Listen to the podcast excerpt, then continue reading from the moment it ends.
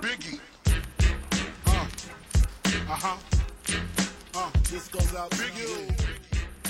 Yo, aujourd'hui, ben, samedi, on continue, on continue les séances malgré les vacances. J'ai travaillé ce matin avec donc les, les lycéens. D'ailleurs, là, je vais être assez court puisque dans environ 20 minutes, j'ai un rendez-vous avec un parent qui, euh, qui souhaiterait inscrire son enfant. Ce matin, en fait, alors avant de parler de ce matin, il faudrait que j'explique que hier, avant-hier et les jours qui précèdent, j'ai commencé à m'intéresser davantage à la psychologie et surtout la place du subconscient dans notre façon de travailler. Pour faire simple, pratiquement 90% de notre journée on la vit avec notre subconscient. C'est un peu notre programme, nos habitudes.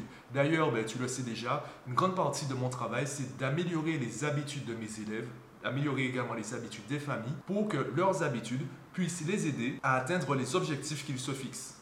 Et ces habitudes, ben, en fait, c'est le subconscient. C'est ce qui te permet d'avancer même si tu n'es pas concentré à 100%.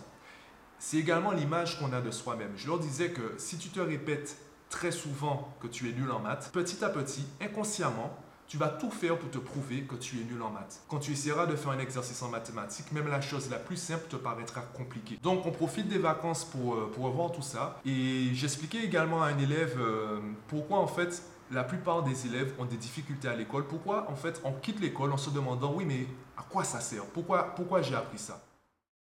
Ton problème avec l'école c'est que on te donne des solutions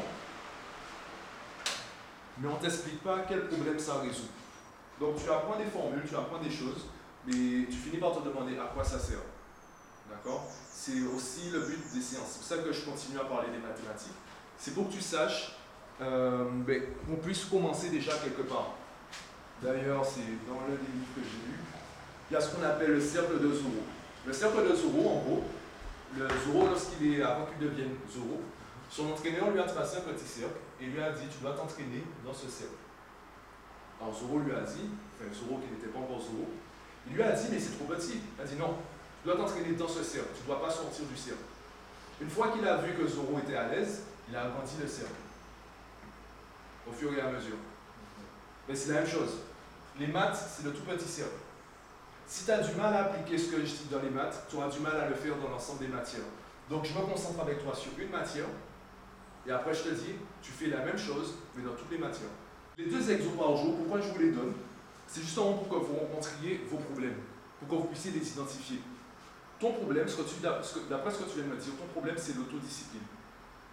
Même si tu te donnes une organisation, tu as du mal à la respecter. Donc, ton travail, c'est d'améliorer quoi?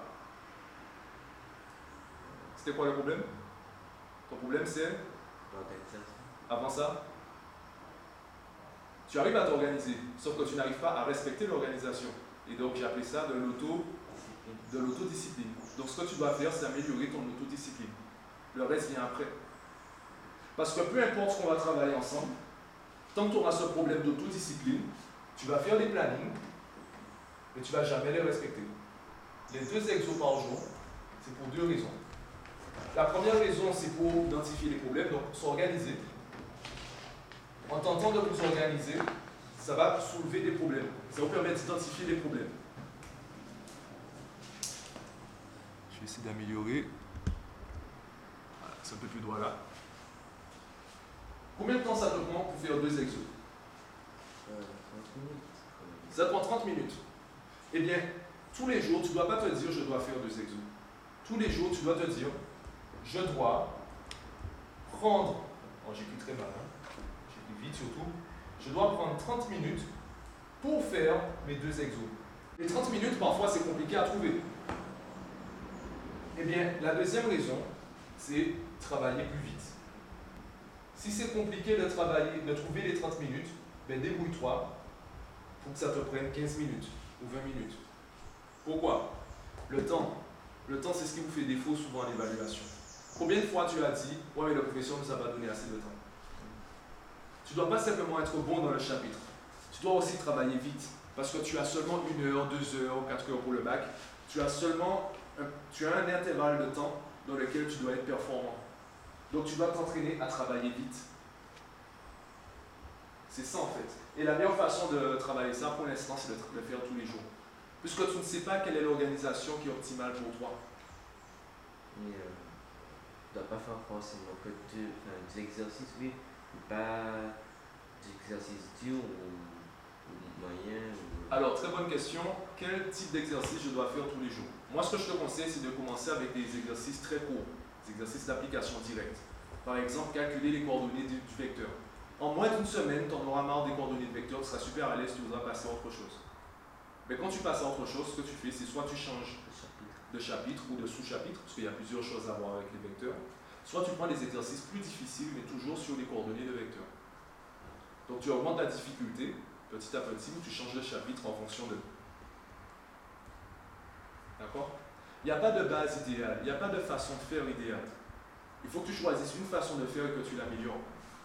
Deux exos tous les jours, ce serait peut-être plus intéressant de dire quatre exos tous les deux jours, peut-être. Ce serait peut-être plus intéressant de dire, euh, je sais pas, 10 exos le samedi, peut-être. Moi, j'ai décidé que je vous dis deux exos tous les jours, ben, je vous dis deux exos tous les jours, et après, on améliore. Tu comprends? Je perdrai plus de temps à chercher la formule idéale pour vous la proposer qu'à vous donner une formule, même si elle n'est pas idéale, et à l'améliorer avec vous. Donc on profite des vacances pour faire un point au niveau du coaching et surtout discuter ensemble parce qu'ils ont beaucoup plus de temps libre pour euh, travailler les maths sur la semaine et surtout à la maison. Donc on n'a pas vraiment besoin de faire un forcing supplémentaire durant la séance. Et justement ce que je leur explique, c'est que ben, ils pensent que pendant les vacances, ils doivent se détendre. Par exemple, il y a eu euh, le, jour de Noël, le réveillon de Noël. Ouais, j'ai euh, pas pu travailler, machin, c'est la famille, etc. Et ce que je veux leur faire comprendre, c'est que il y a deux types de personnes. Il y a les personnes qui choisissent et il y a les personnes pour qui on choisit. Quel type de personne tu veux être? Donc, que tu choisisses de ne pas travailler le jour de Noël, c'est un choix. Et personnellement, ça me va. Tu n'as pas besoin de culpabiliser parce que tu as décidé de ne pas travailler le jour de Noël. Par contre, si tu me dis, ouais, j'ai pas pu travailler, euh, on faisait une fête en famille, là, ce que tu essaies de me, de, me dire, c'est que tu voulais travailler, mais tu n'as pas pu. En gros, tu as subi le choix des autres. En gros, si ta famille ne fêtait pas Noël, tu aurais travaillé le jour de Noël. Donc, moi, ce que je leur dis, c'est faites des choix. C'est pas moi qui vais choisir pour vous. Pareil, euh, je le disais dans le vlog concernant les objectifs du deuxième trimestre, je vais pas leur imposer un objectif en termes de points, en termes de moyenne. Je veux qu'ils choisissent eux-mêmes leur objectif. Parce que l'objectif qu'ils vont choisir est cohérent et correspond à l'image qu'ils ont d'eux-mêmes. Et mon travail, c'est d'améliorer, de les aider à améliorer l'image qu'ils ont d'eux-mêmes avant d'améliorer leurs objectifs. Voilà. Donc, euh, on va dire que c'est le, petit bilan de, la journée. Euh, J'ignore si j'aurai des collégiens cet après-midi. Bon, on- je pense qu'on fera sensiblement la même chose.